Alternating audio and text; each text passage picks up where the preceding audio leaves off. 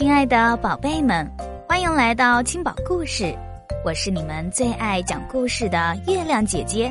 今天月亮姐姐要给大家讲的故事是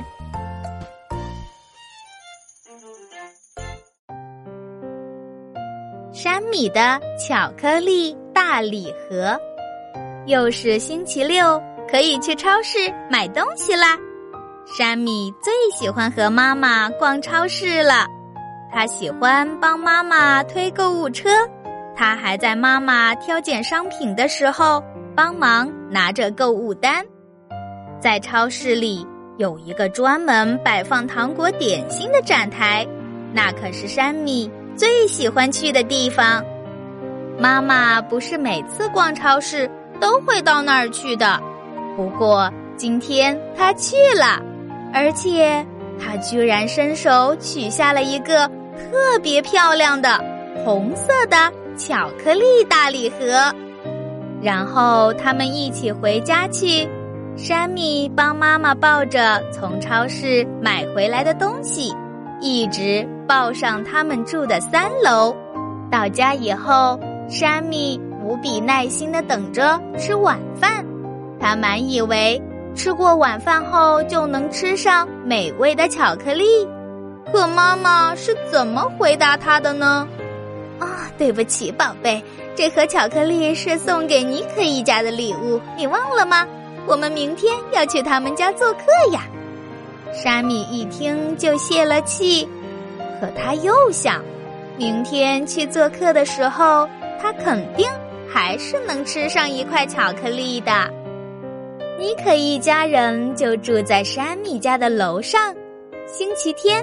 山米抱上巧克力大礼盒，噔噔噔，跑上了四楼。哇，巧克力！谢谢你，山米。尼克的妈妈高兴地说。可是他并没有打开盒子。聚会上，大人们开始喝咖啡，山米和尼克就在一起吃饼干。巧克力大礼盒呢？它被放在了碗柜的顶上。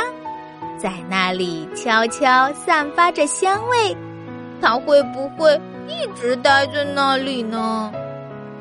星期一，尼克的妈妈抱着巧克力礼盒，噔噔噔来到了二楼。这里住着一个诗人，名叫弗雷，他是个很和气的邻居。不过，尼克的妈妈总觉得他最近看起来有点情绪低落。啊，这些巧克力应该能帮他振作一点吧。弗雷很少收到礼物，特别是巧克力这么棒的礼物。他礼貌地说了一声谢谢，可脸儿却红了。他接过巧克力盒子，把它放在了壁炉架上。它就在那里悄悄地散发着香味，有好几次。弗雷瞥了那盒子几眼，可他并没舍得把盒子打开。他会不会一直待在那里呢？星期二，弗雷抱着巧克力大礼盒，噔噔噔跑到了夏乐的家门口。夏乐是一个漂亮的钢琴家，住在这栋公寓的五楼。弗雷已经暗恋她很长时间了。可一直没鼓起勇气和他搭话，现在这盒巧克力会帮他表明心意的吧？夏乐小姐高兴极了。哦，巧克力，弗雷，你真可爱，请进来坐会儿吧。夏乐和弗雷在一起度过了整个下午，起劲儿的聊着读书和音乐。夏乐小姐是那么开心。竟然都忘记打开礼物盒子，和弗雷一起品尝美味的巧克力。巧克力在桌上悄悄地散发着香味，它会不会一直待在那里呢？弗雷走后，夏乐小姐想：弗雷先生可真是个好人，送我这么可爱的礼物。不过，我现在还是不要把盒子打开。我应该和更多的好朋友分享它。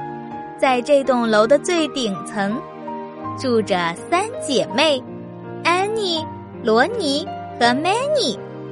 星期三，夏乐小姐敲响了他们的家门。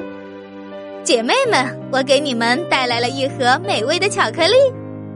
三姐妹很高兴的接过礼物，却没有打开盒子，而是把它放在了梳妆台上。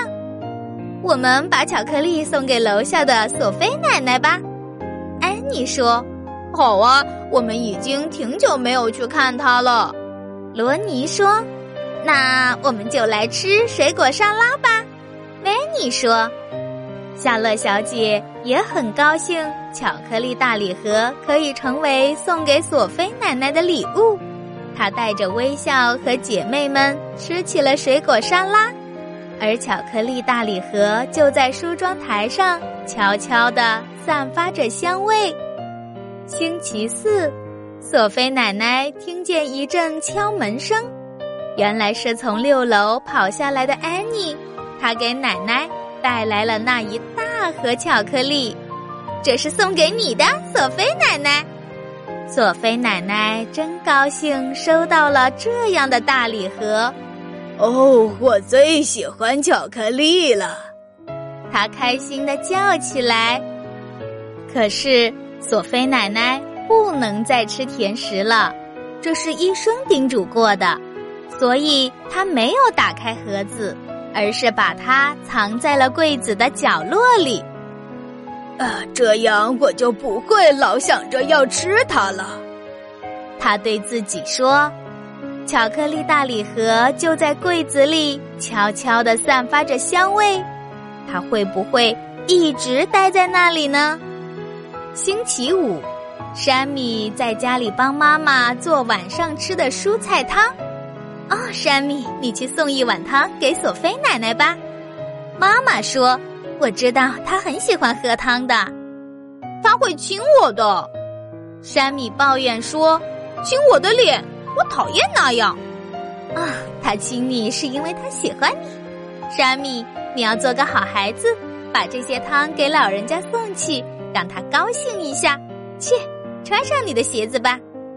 山米小心翼翼捧着汤碗下了楼，他轻轻地敲了敲门。索菲奶奶，晚上好，我给你带蔬菜汤来了。哦，真不错呀，山米。索菲奶奶微笑着，然后她好像忽然想起了什么。啊哈，我也有些东西要送给你。她说着。一转身就进了厨房，她回来的时候手里捧着一个特别漂亮的红色盒子，山米简直不敢相信自己的眼睛了。哦，他叫出声来：“是巧克力！”索菲奶奶微笑着亲了山米两下，一边脸颊上亲一下。妈妈正在布置桌子的时候，山米像一阵旋风似的冲了进来。妈妈，看，我们的巧克力大礼盒又回来了，是索菲奶奶送我的。呃，看起来还真挺像原来那个的。妈妈回答：“我能在晚饭以后吃一点巧克力吗？”山米急不可待的问。妈妈微笑着点了点头。山米狼吞虎咽的吃完了饭，一心想着饭后的甜点。可就在这时，电话铃响了。原来是艾米，她是山米的好朋友，就住在这栋大楼的最底层。嗨，山米，你要不要下楼来和我玩一会儿？我爸爸给我新买了个踏板车，我们一起玩吧。山米乐得跳了起来，他当然要下楼去和艾米玩啦。可当他挂上电话的时候，却看见了放在桌上的巧克力大礼盒。它会不会一直待在那里呢？当然不会啦！巧克力的味道好极了，特别是和朋友一起吃的时候，味道